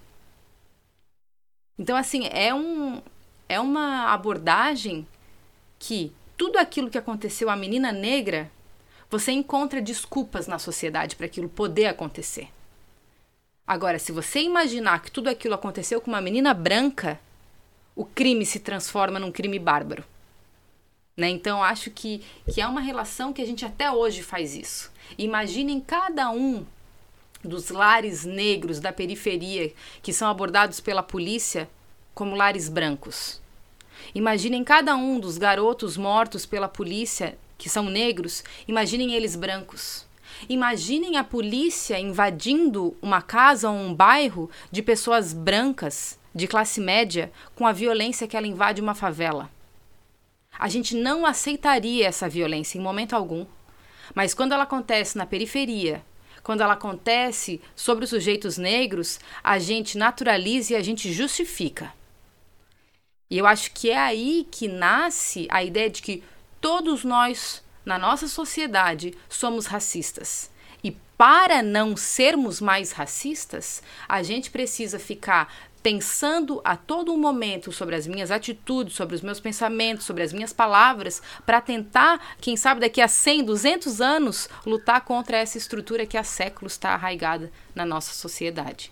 Aproveitando o gancho, queria trazer aqui uma fala que muita gente já deve conhecer, que é do Emicida, para mim, o maior artista do século XXI no Brasil, que fez isso durante um programa de televisão na rede Globo. Bom, vamos escutar ele, né? Ele aplaude a miscigenação quando ela clareia, quando ela escurece, quando ela escurece, ele condena a miscigenação. Esse é um grande problema, principalmente do negro do exterior, quando ele vem para o Brasil, isso fica mais gritante, porque essa ideia de democracia racial que foi construída, de que o Brasil habita, é o paraíso da, das três raças, isso não é uma verdade quando você tem a pele escura. E a gente tem essa cultura no Brasil, da opressão gritar e o oprimido ficar calado e se sentindo errado. Então, a garota foi estuprada e a culpa é dela que usou uma mini saia. Isso é uma doença, isso precisa ser combatido, entendeu? A pessoa foi discriminada e colocada para fora de um banco pele dela é preta, e aí vão dizer: ah, mas não foi assim, mas porque você estava de boné, é porque você estava de tênis, é porque você estava com moletom, é porque você estava com uma mochila. E não, você sabe que o táxi não para para você e a viatura para. Esse é o problema urgente do Brasil. É, é a, a, nossa pergunta é, né, por que, que, o racismo ainda existe? E tal, talvez, enfim, há várias respostas, né, não existe uma só, mas talvez uma das coisas que faz com que o racismo ainda exista no nosso país, né, é, é, da, da, forma como ele existe, seja justamente por essa ideia, essa, essa, essa insistência né, da existência dessa tal democracia racial, que é uma falácia, já foi comprovado e recomprovado, e, e as pessoas continuam insistindo nisso. Enquanto a gente continuar vivendo essa fantasia né? De que não há racismo, de que o problema é a desigualdade social. Quando a gente, enquanto a gente continua insistindo em não olhar, né? Para as opressões associadas à, à, à questão racial, a gente não tem como mudar essa realidade. Né? A gente não vai ter como transformar de fato a sociedade se a gente não enxergar a existência do problema real. O MC dele fala muito na, nas músicas dele, eu gosto de dizer nas poesias dele, né? Sobre essa questão da, da violência, principalmente da violência policial. E, e como ele mesmo mencionou na fala dele, a gente está sempre procurando na vítima o motivo dessa, dessa violência, né? Assim como a gente faz na questão da menina estuprada, a gente faz também no, no rapaz negro que foi violentado pela polícia, né? O que, que ele fez para merecer esse processo? E, e, isso me lembra um, um dia que eu e o Bruno a gente estava trabalhando com uma turma de alunos, um, uma experiência chamada Caminhada dos Privilégios com uma turma dos alunos do Integrar. E aí dou uma Aproveito aqui uma deixa. Joguem no Google aí, galera. Caminhada dos Privilégios para conhecer essa experiência que é riquíssima. E aproveitem também, coloquem aí no Google Projeto Integrar para conhecer o projeto. A gente estava com uma turma de alunos e e aí uma, a gente faz a caminhada dos privilégios, né, para entender esse processo dos privilégios e dessa interseccionalidade. E aí no final sempre tem esse momento onde os alunos falam várias experiências e, e falam várias percepções que tiveram daquilo. E aí uma menina veio contar que ela e o noivo moram numa comunidade aqui do maciço do Morro da Cruz e que estão acostumados que sempre à noite, depois da aula, depois do trabalho, quando eles vão para casa, que eles começam a subida do morro de moto, eles sabem que eles vão ser parados pela polícia. Ali é um ponto que quem conhece aqui Florianópolis sabe, ali perto do túnel sempre tem, né, a, a polícia ali. E quando ela falou isso, eu pensei comigo, tipo, poxa vida, né? Ter que viver com esse processo onde tu naturaliza a polícia o tempo todo ali, né? Mas não era isso que a menina queria dizer. Ela queria contar que uma vez ela e o noivo foram numa festa em Jurerê Internacional, né? Um bairro, né? De ricos e tal, de elite. E ela disse que quando estava chegando, tinha uma, uma blitz e beleza, né? Ela e o noivo, já acostumados com aquele protocolo policial. Quando chegou a vez deles, foram parados. Mas aí o policial pediu: Por favor, o senhor pode descer da moto e entregar o seu documento? Ela disse que ela foi tomada de uma raiva quando ela viu que em Jurerê, uma blitz, o policial pede por favor. E aquilo, eu falei, gente, olha essa reflexão o quanto que ela já normalizou na vida dela, que tipo de abordagem a polícia tem com o sujeito negro da periferia. E que a mesma abordagem, o mesmo protocolo que devia ser utilizado em qualquer outro lugar não é, porque no bairro de elite branco policial vai pedir por favor para você entregar o documento. Não é essa abordagem que existe na periferia, não é essa abordagem que existe com o sujeito negro.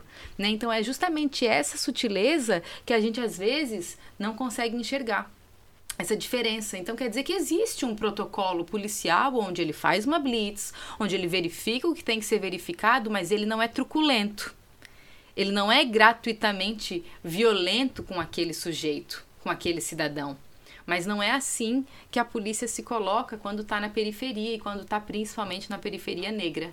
Né? Então é, é, muito interessante a gente verificar. E a fala dessa aluna, para mim, foi um, um, processo, nossa, uma reflexão muito intensa que veio na minha cabeça e que traz essa interseccionalidade, né? O lugar da periferia e o lugar do negro na periferia. É, tu foi falando, Ju, e eu lembrei de uma situação aí há umas duas semanas atrás, algumas semanas atrás, não sei quando o programa vai pro ar, mas enfim. É, a gente teve uma situação inversa, né? Foi quando a polícia, então, foi lá em Alphaville. Vocês lembram que o cara, o homem branco, do, do alto dos seus privilégios, gritou para a autoridade policial, né? Você aqui não é nada, você aqui é um merda, você aqui é um... E aí foi uma série de, né, de, de enfim, xingamentos, né? justamente porque ele sabia que nada ia acontecer com ele, né? Então, essa certeza. Se, eu, é, é, de novo a ideia da, da, inversão, né? Imagina, né? Isso não, não, nem se cogita fazer uma coisa dessa. Então, é, é, é esse lugar de privilégio que nós, né, é, brancos, temos que compreender. E aí eu lembrei do que, que eu ia falar que é a, a, a, ideia aqui é quando a gente fala em ah nós temos que abrir mão dos privilégios né como se a nossa, o nosso papel no combate ao racismo fosse abrir mão dos privilégios ninguém vai querer abrir mão dos privilégios logo isso nunca vai se resolver mas aí a Djamila fala uma coisa muito interessante. Não se trata de abrir mão de privilégios porque se houvesse de fato igualdade não haveria privilégio. Então não é abrir mão do privilégio. É um privilégio somente à medida de que os outros não têm. Então por que, que o outro não pode ter o direito né, a ser tratado educadamente, condignamente, né, enfim, como se pressupõe a relação do Estado com os sujeitos, né, deve ser igual, igual para todo mundo. Então eu volto a insistir na ideia, né, não adianta a regra, a lei dizer uma coisa, né, a, a, o racismo vai continuar existindo enquanto a gente não, não, não perceber e não, enfim, né, não, não acabar com esse tipo de, de comportamento aí, distingue pessoas, distingue espaços, distingue uma série de, de coisas, né? Eu acho que até, Thiago, isso que você falou agora do privilégio era uma fala que eu estava pensando desde o início do, do programa de hoje, quando isso foi aventado lá no início, né? E é uma fala muito bem-vinda. Porque às vezes quando as pessoas falam assim, ah, mas que absurdo, como que é privilégio? Parece que alguém quer tirar dela aquilo que ela possui. Não, ninguém está tirando ou quer tirar de você qualquer coisa que seja. Ao contrário, o que se deseja é que todos tenham isso, que todos tenham essas, essas, essas possibilidades de acesso, essas possibilidades de representatividade, etc. e tal. Porque senão você não tem, não tem condições de construir uma civilização minimamente republicana, minimamente democrática, no real sentido do que isso significa, né? Mas é retirar sim, Alain. O que, que se retira do branco? Se retira a superioridade. Porque se a superioridade não reside em nenhum, nenhum processo, em nenhuma ideia biológica, a superioridade do branco, ela existe quando ele inferioriza o outro. Ele existe na diminuição, na retirada da humanidade desse outro sujeito. Então, se a gente está restituindo de direitos o cidadão que está alienado desse processo, a gente está tirando o lugar de superioridade do branco. Ah, sim, sim, sim. E sim, é sim. isso que muitas vezes a gente tem que entender que o branco não quer abrir mão. Ele não quer abrir mão desse lugar de, de superioridade que está pautado sim na violência do outro.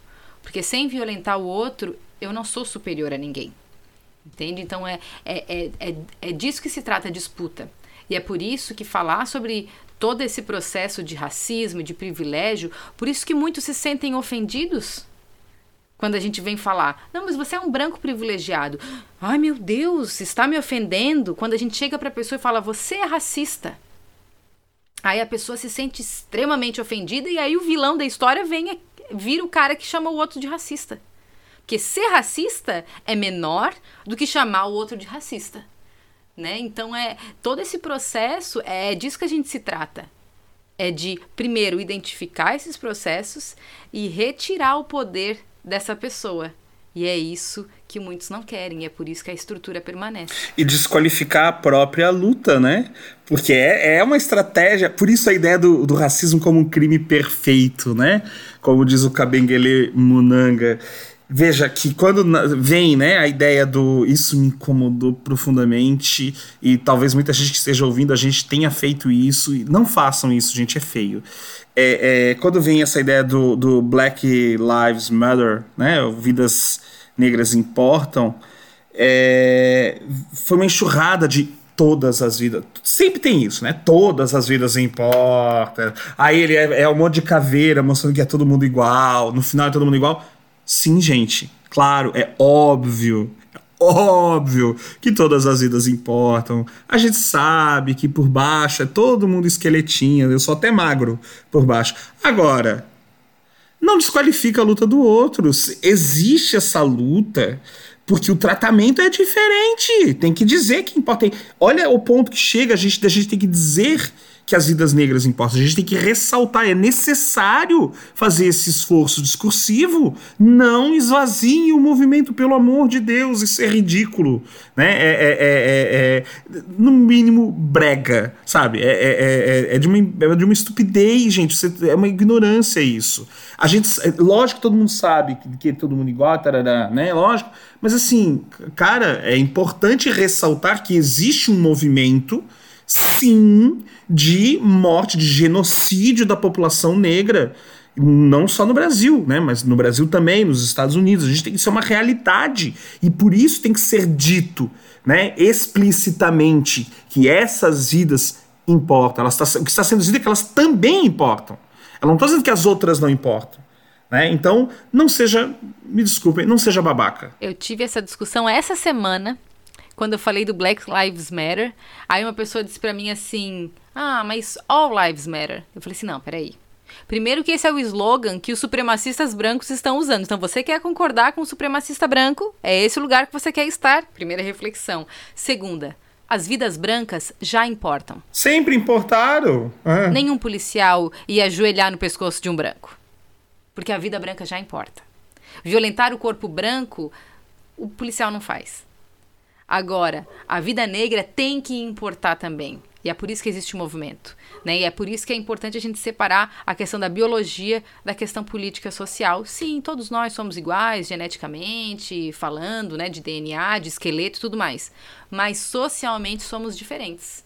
E é importante, quem sabe seja o primeiro ponto importante para a gente lutar pelo fim de uma sociedade racista. Entender que somos tratados diferente na nossa sociedade. Vamos pensar em termos então globais, né? Lembra quando teve aquele atentado ao Charlie Hebdo, né, lá na França, ao jornal Charlie Hebdo? Então foram sete mortos, né? Terrível, terrível, não há nenhuma, o extremismo não se considera, né? Não há ponto, pacífico com relação a isso. E naquela ocasião teve é, vigílias do mundo inteiro, o pessoal falou que colocou a bandeirinha da França no, no, nas suas redes sociais, escrevia Je, Je suis Charlie, é, suis Paris, e por aí vai, esse tipo de coisa.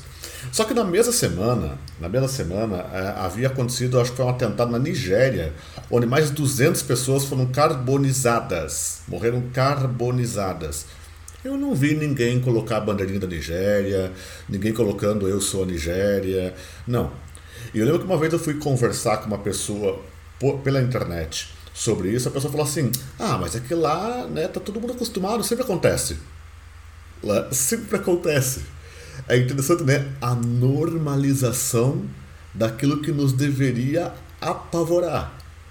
Agora, como na Europa não acontece, todo mundo parou. As sete vidas importam, aquelas 200 vidas importam.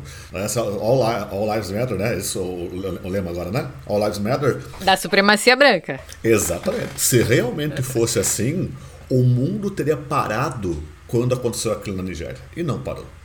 E não parou. Eu me lembro bem desse evento que tu tá narrando, Alain, porque foi na mesma semana.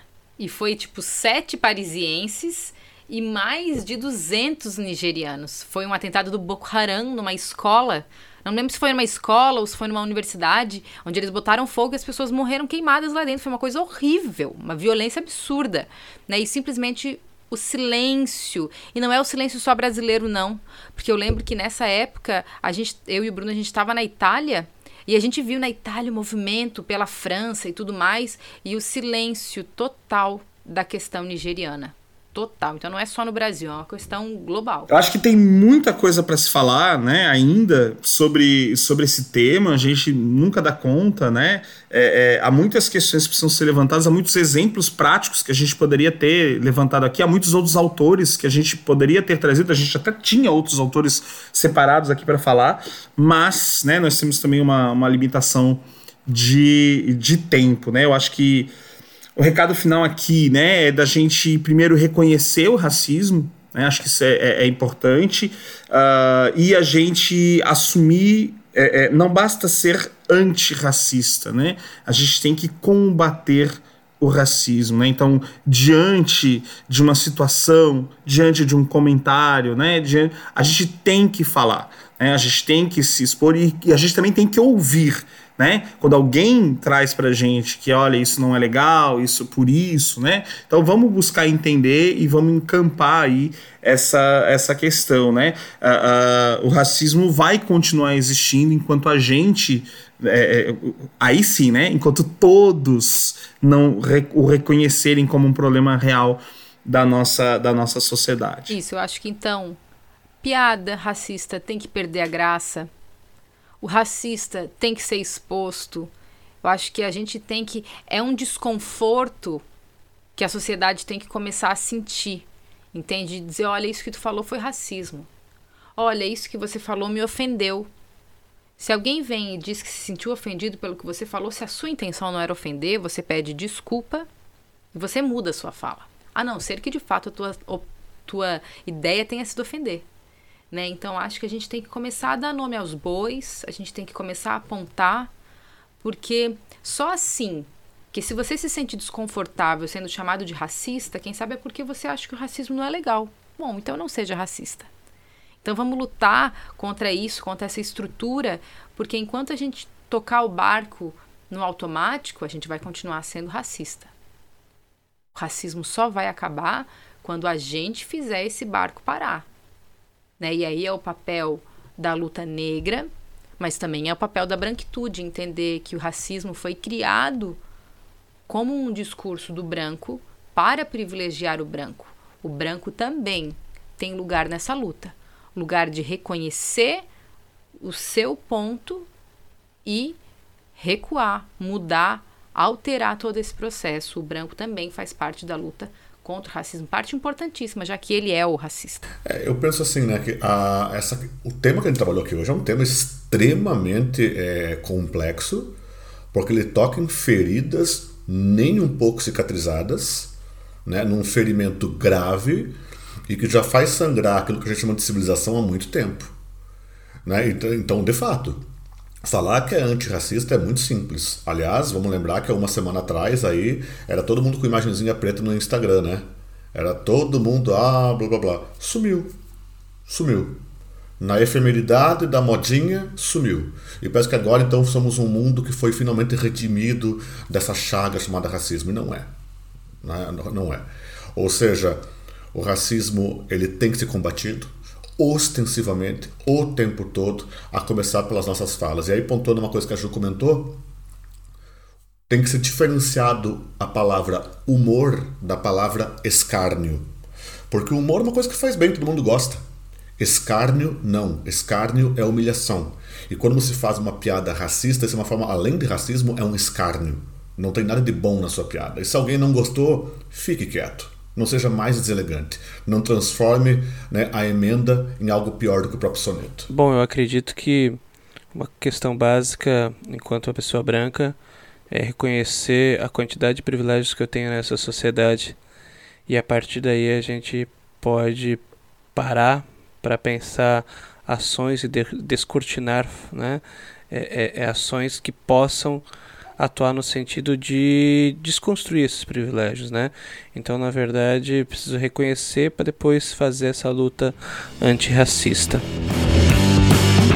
Perfeito, muito bem. Então encerramos este programa seríssimo, né? É, importante, não, o assunto não está encerrado, né? Só o programa.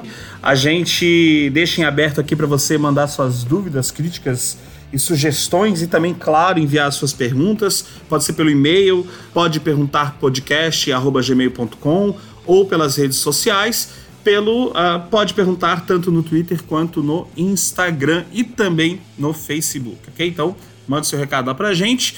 É isso, muito obrigado, meus amigos, por mais esse programa, por mais esse aprendizado e a gente se vê no próximo. Valeu? Tchau!